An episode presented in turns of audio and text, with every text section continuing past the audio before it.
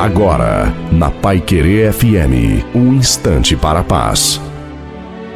Boa tarde, ouvinte da Pai Querer FM, sou o pastor Wilson Tinonim. Esses dias ganhei um porta-retratos e olhando para ele pude pensar que um porta-retratos pode ser grande, pequeno, feio, bonito, de pedra, madeira ou qualquer outro material. Pensei ainda que sua grandeza não vai estar na moldura ou qualidade do material, mas seu destaque será sempre a figura que for colocada em seu centro. Com isso, digo que nossa vida pode ser considerada como um porta-retratos. O que somos pode não ter tanta beleza ou valor do ponto de vista secular, mas dependendo do conteúdo, tudo fica diferente.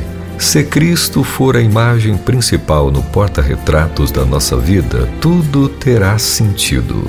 O próprio Jesus Cristo chegou a dizer: Quem vê a mim, vê o Pai.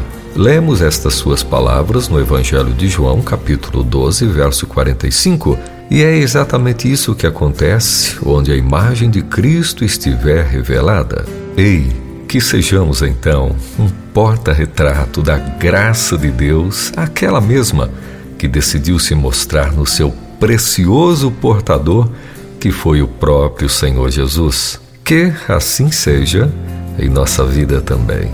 Amém.